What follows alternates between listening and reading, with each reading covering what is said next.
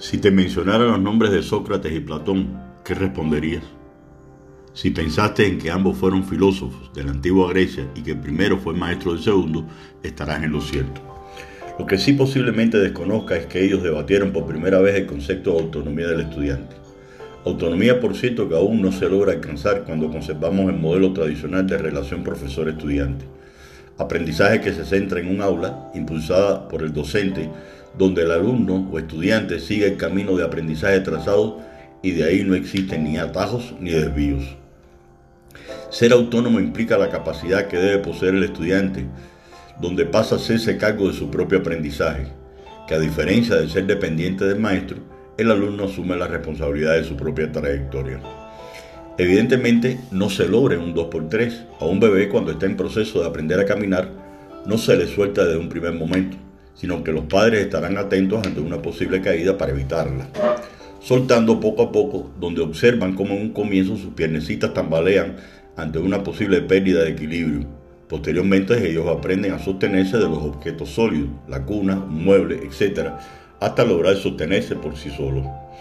Esta analogía es válida para que de forma gradual el estudiante logre ser autónomo, con la ayuda de un docente, instructor, donde jueguen los roles siguientes.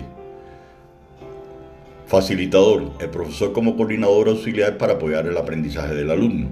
Consejero, el maestro como mentor disponible para ayudar al alumno cuando éste lo solicite. Recurso, el docente como fuente de orientación a los materiales para ayudar a indicarle al alumno a las fuentes correctas de conocimiento.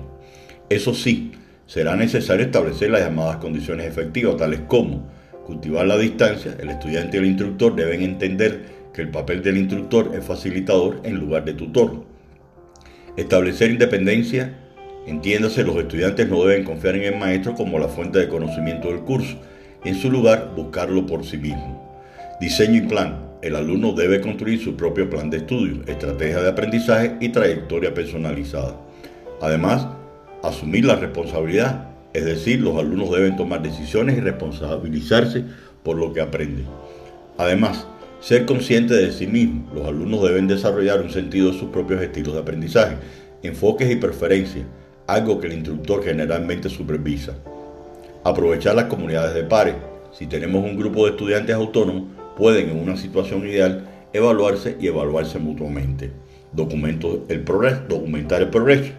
A medida que establecemos la autonomía del alumno, estos deben documentar continuamente sus propias evaluaciones de cómo han estado progresando.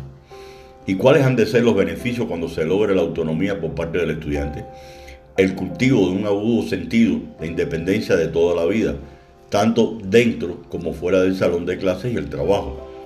La mentalidad de pensar fuera de lo común, donde se logra fomentar la innovación y el pensamiento libre. Un mayor sentido de curiosidad intelectual y una avidez de conocimiento que no siempre se encuentra para seguir técnicas de instrucciones comunes. Por supuesto que no resulta sencillo lograrlo al ser todo un proceso y ejemplo de ello, recientemente lo hemos tenido con el periodo de habernos visto afectados por la pandemia, estudiantes, docentes, padres de familia, donde fue necesario mover la balanza del aprendizaje hacia una mayor autonomía del estudiantado, con el apoyo de materiales complementarios, horarios disímiles para ser atendidos vía chat, clases por televisión, conferencias vía digital por parte del docente que resultó una experiencia, diría que un capítulo tal vez no con el mayor éxito, teniendo en cuenta las grandes disparidades en el acceso a la tecnología y en la capacitación no suficiente del, profesorado, pero que sí supo ser autónomo para dar una respuesta, la mejor posible, y se logró en parte lo que constituyó un nuevo aprendizaje. Lo que antes, por cierto, no muy antes en tiempo, la tarea constituía la única actividad de autonomía para posteriormente ser evaluado, Hoy los retos son más, mucho más con el empleo de la tecnología. Por tanto, el modelo tradicional podría hacer aguas y comenzar a hundirse. Con la verdadera autonomía, el estudiante cambiará el modelo, el docente tradicional más temprano que tarde saldrá de la ecuación y dependerá del estudiante manejar su propia experiencia de aprendizaje, que a diferencia de ser dependiente del maestro, el alumno asumirá la responsabilidad de su propia trayectoria.